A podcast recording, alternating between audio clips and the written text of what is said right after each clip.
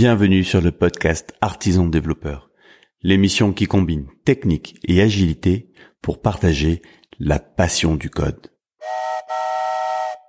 Aujourd'hui, je suis avec Michael Azerad. Michael, bonjour. Bonjour Benoît. Je te propose aujourd'hui qu'on parle, en fait c'est même toi qui viens de me le proposer et ça me va très bien, de comment transmettre euh, le, le, craftsmanship en fait, comment transmettre d'un point de vue très concret, comment ça marche en fait quand euh, un maître et un apprenti travaillent ensemble. Ouais. Euh, derrière les mots de maître apprenti, tu peux mettre les, les mots, les, les, termes que tu veux. Moi, c'est ceux que j'utilise. Mm -hmm. tu, tu, me parlais de ton expérience avec un collègue que tu avais formé pendant un an. Ouais. Euh, moi aussi, à plusieurs reprises, j'ai cherché à transmettre ça de, de plein de manières. Mhm. Euh, je suis vraiment curieux qu'on échange là-dessus si tu es OK. Ouais, pas de souci. Euh, bah justement, vas-y, je te laisse démarrer. Comment est-ce que, d'un point de vue très concret, euh, Mhm. ça fonctionnait euh, pour toi avec ton binôme? Bon, alors déjà très simplement, en général, donc j'étais tech lead de, de cette personne-là dans un grand groupe. Donc euh, déjà très simplement, moi en général quand je commence déjà avant de parler technique, etc., j'essaie vraiment de sympathiser avec les personnes. Il n'y a pas de notion de hiérarchie ou autre, etc. Euh, Genre parce que je suis tech lead, je suis dans un monde, non, c'est vraiment sympathiser, humour, etc. On mange ensemble, etc. Et et puis après on discute, on arrive dans le métier, on discute, etc. Et donc euh, au fur et à mesure, on avait des tâches qui s'imposaient, contexte agile, grand groupe, etc. On avait des tâches qui s'imposaient. Et euh, tout de suite, on avait euh, forcément les poker planning et euh, à partir de là, les gens chiffraient, etc. Donc cette personne chiffrait. Et à un moment donné, elle, chiffrait et j'étais très étonné du chiffrage. Et je me suis dit, sincèrement, soit tu es une fusée spatiale et dans ce cas-là, chapeau, mais là, tu oublies plein de choses. dans ma tête, je me disais ça. Et donc au final, en discutant avec elle, donc comment je m'y prenais? Pour une tâche, avant de la commencer, avant de la signer, forcément, etc., on allait sur un tableau blanc. On prenait une salle de réunion, tableau blanc et je prenais cette personne et je lui dis donc on va prendre ta tâche qu'on est censé t'assigner. Maintenant tu vas m'expliquer comment tu la vois. Qu'est-ce que tu imagines? Je sais que t'as pas vu le code encore. Je sais que tu viens d'arriver. Je sais que tout. Mais comment tu imagines la chose? Comment tu faisais dans tes précédents projets pour faire une tâche similaire? Et là, il va commencer à dessiner en fait des choses, donc au marqueur, hein, vraiment c'est un tableau blanc, etc. Et on va commencer à discuter des concepts. Et on, on va commencer à discuter des oublis, de, de, de là où il a oublié de gérer, de, de, des pratiques différentes, etc. Donc on en entre vraiment dans software craftsmanship. Alors je sais pas si tout le monde fait comme ça. Je sais pas, par exemple toi, est-ce que est-ce que tu tu t'y prends comme ça, Benoît, quand t'as tes entre guillemets apprentis? Mais moi je trouve ça bien. Un, un mot là-dessus, si tu veux. Ah ouais, alors euh, avant de, avant de réagir sur ça, ça m'intéresse. Euh, Ouais. Quand tu disais je dessi- on dessinait des choses, Con- concrètement, si je voyais le tableau, c'est quoi? Tu dessinais des concepts, tu dessinais des classes, tu dessinais, ça ressemblait plutôt Alors- à un diagramme d'interaction, plutôt à un diagramme de classe? Alors c'était un, un diagramme très macro, c'est-à-dire qu'il y a même pas de il y a même pas de diagramme de classe parce que euh, bon c'est un autre sujet, mais avec TDD il y a pas de diagramme de classe parce que les classes tu les découvres en même temps, donc euh, c'est plus en amont, c'est plus l'UML d'avant, c'est c'est une autre façon de faire, c'est un autre sujet. Donc là là l'idée c'est Attends, je, je- Ouais. je veux juste découper parce que là, pour, pour moi, UML, Oui. euh, UML n'est que le langage qui permet d'exprimer les choses. Après, il y a le, le design, Oui. le processus Oui. qui va avec. Et Et globalement, les gens, les gens vont faire quand même les carrés avec des méthodes à l'intérieur. Ça, j'ai déjà vu. Donc, au final, ça s'apparente quand même à une sorte de du ML. Là, là, l'idée, c'est vraiment pas parler méthode, en fait. C'est parler vraiment le flux, en fait. Et surtout des concepts. Ça, tu dois gérer ça. C'est tout con, hein. C'est vraiment avec des flèches, avec des liens entre. Ok, donc il n'y avait pas de formalisme Pas précis toi. Aucun formalisme. C'est pas le but. Le, le but, c'est déjà de voir ce qu'il a dans le cerveau. C'est voir qu'est-ce qu'il imagine, comment s'y prendre. Après, évidemment, on descend au fur et à mesure. Mais d'abord, euh, comment tu t'y prends? Voilà, tu dois créer une réunion. C'était une application de gestion de réunion, par exemple, un exemple. Euh, comment tu t'y prends pour créer la réunion? Tu dois faire le front et le back. Tu fais quoi? Qu'est-ce qui se passe? Euh, Tu t'y prends comment? Euh, Par quoi tu commences? Et voilà, c'est les- toutes les premières questions. Et, euh, et donc après, alors évidemment, cette personne était plus back au début. Donc après, elle est devenue front. J'ai formé aussi au front, mais maintenant plus plus au début. Donc elle s'intéressait à toute la partie logique. Je lui ai dit d'accord. Quelles règles de gestion tu vois là-dedans? Qu'est-ce qu'il faut gérer? Donc là, elle m'é- elle m'é- elle m'écrivait au tableau toutes les règles de gestion. D'abord. Donc déjà, c'est pour ça pour dire que le craftsmanship commence d'abord par une analyse. C'est un peu comme chez un médecin, il fait une analyse globale du truc. Après, il parle de, ce qu'a la personne. Un, un scanner global pour voir déjà est-ce qu'on parle de la même chose et est-ce qu'on va penser au niveau des mêmes concepts.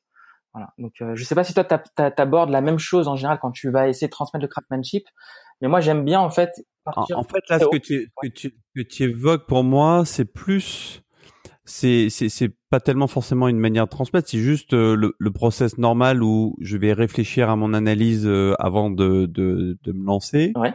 Le fait qu'elle soit faite à plusieurs, je pense, a beaucoup de valeur. Mhm. Euh, j'ai pas forcément eu Alors- l'occasion par le passé moi de partager beaucoup ces trucs-là. D'accord. Euh, quand je réfléchis à comment j'arrivais à transmettre, d'abord je dois faire un constat, c'est que c'est dur à transmettre.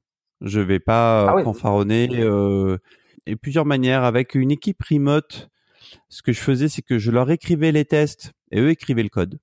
Ouais. Et en fait, petit à petit, euh, alors au début, ils me commentaient les tests. Alors c'est sûr que la barre, elle passait verte. Mmh ils, me, ils me commentaient les assertions parce que ça les ah. chier ce truc. D'accord. ils les, ils les voyaient, c'est rigolo. Ça veut dire qu'ils les percevaient comme un bug, quoi. Et là, je me suis dit, oh là là, c'est cool. ça va falloir sortir les rames parce que ça va devenir, on part de loin. Ouais. Mais euh, au final, euh, franchement, au bout de deux trois ans, ils avaient compris le concept et après, eux étaient capables, finalement, à force de voir des tests écrits, ils étaient capables eux de d'en écrire. Ouais. Euh, et, je crois que le plus efficace, sinon, c'est par le binomage. Ouais. Mais, mais il manque un truc à ça. Je, je te rejoins là-dessus, mais en fait, je pense qu'il y a une étape qui est sautée importante.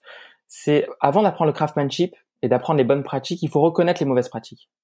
Donc le fait, en fait, de le prendre sur un tableau blanc et de lui montrer les ça, je veux qu'il, de manière consciente, avec un Véleda, etc., ils prennent, à partir d'une discussion évidemment, ils prennent conscience de la mauvaise pratique qu'il avait. Et, et d'essayer justement, par cette mauvaise pratique, de me dire, mais Michael, d'accord, mais on fait comment? Voilà, il faut. Est-ce que est-ce que tu as un exemple concret? Est-ce que j'ai un, j'ai un exemple concret? J'ai un exemple concret. Bah, c'est euh, alors je, je, réfléchis à ça. Moi, moi, la première tâche que j'ai demandé à cette personne-là, j'ai essayé de lui donner une tâche en, en, en tant que tech lead assez sympathique. Je voulais lui donner une des meilleures tâches. Donc moi, j'étais prêt à prendre les tâches un peu moins moins moins euh, vraiment épanouissantes. Et je lui ai dit voilà, tu vas tu vas me créer un framework de mail. Voilà, on va créer parce qu'on a besoin de librairie de mail dans l'application, c'est un peu tout le cœur de l'application. Il va falloir créer un algorithme de gestion de mail assez générique, que tu peux gérer pas mal de styles de mail, etc., de façon d'envoyer, etc., de manière générique. C'est un vrai algo d'algorithmie, un vrai exercice d'algorithmie. Et je lui ai dit voilà, tu vas étudier ça euh, une journée, tu, et demain on en parle au tableau blanc, et tu me dis comment tu vois la chose la personne disait ouais pas de souci. Bah en fait voilà euh, j'ai mon mail sender j'appelle j'ai une librairie regarde nickel Java Mail. Avec Java Mail j'appelle et hop ça marche. Et je lui dis d'accord euh, et comment tu testes ça? Bah j'ai mon test d'intégration et puis voilà je lance je vois qu'il y a un mail qui passe et ça et voilà. Et je dis et d'après toi combien de temps va durer ce test d'intégration à s'exécuter? Oh c'est rapide je sais pas une minute deux minutes. Et est-ce que ça c'est rapide? Alors, il me dit euh, bah oui. Je dis non. Moi je veux que ça dure deux secondes. Comment faire pour que ça dure deux secondes? Et à partir de là, je lui ai expliqué qu'il fallait découpler tout ce qui était appli Java Mail par rapport à ton algorithme d'orchestration des mails, qui a rien à voir en fait, et qui lui pourtant est le cœur. Donc à partir de là, le premier concept en craftsmanship que je lui ai montré, c'était comment euh, le, separation of concerns. C'est exactement ça le terme. Donc separation of concerns, c'est vraiment séparer les concepts. D'un côté, tu as le concept qui lui est, l'envoyeur de mail. C'est l'implémentation technique, c'est Java Mail, c'est la librairie Java qui va te permettre de faire ça. De l'autre côté, tu as notre personnalisation custom d'algorithmes.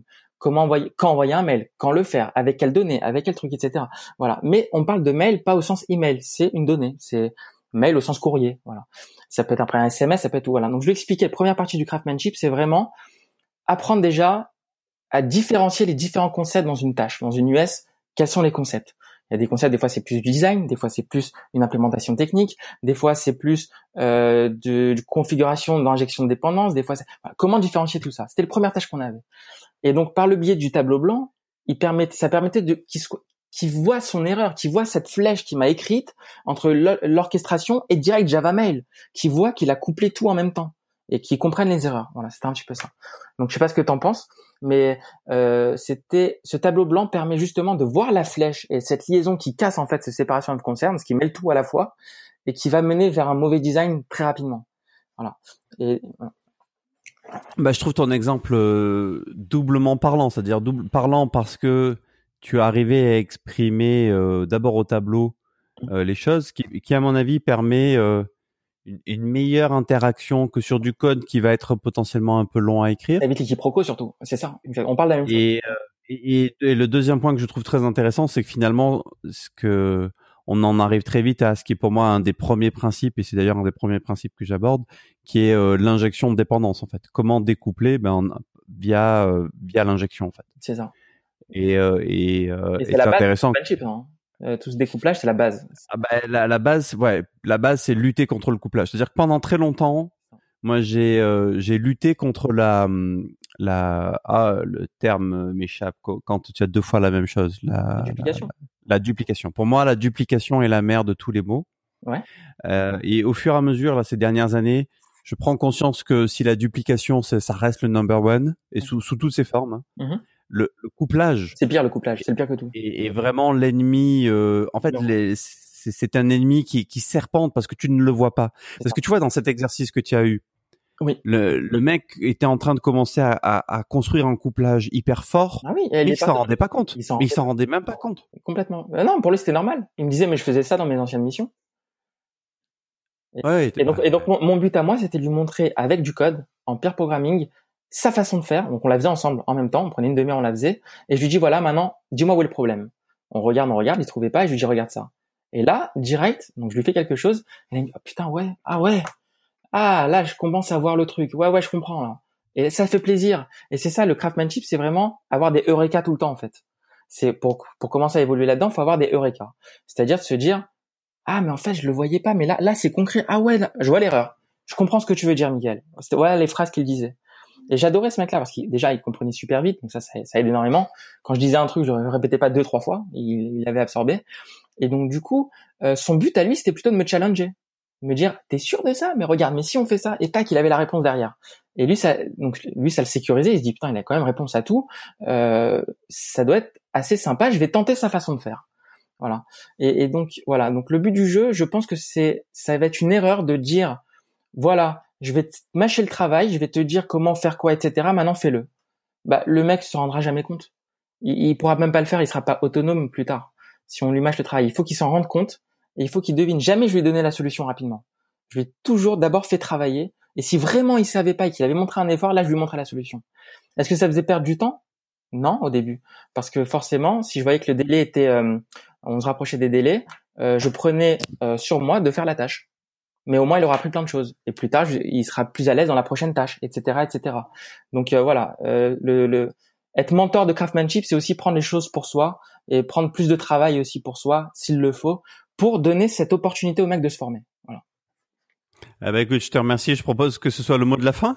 Euh, ça marche Pas de souci. Si les auditeurs ont envie d'en savoir plus sur ce que tu fais, ils peuvent venir où, euh, Michael?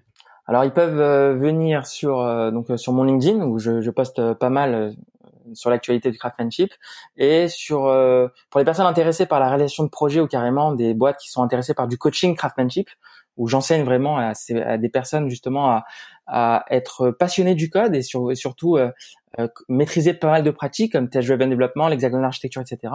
Ils peuvent venir sur welcomecompany.com donc euh, w e a l c o m e compagnie euh, en anglais.com où je détaille exactement ce que je fais avec un mail de contact si jamais vous voulez me contacter. Euh, et, et voilà, j'en fais mon métier euh, pur et dur et, et je serai ravi d'avoir euh, vos, vos écrits.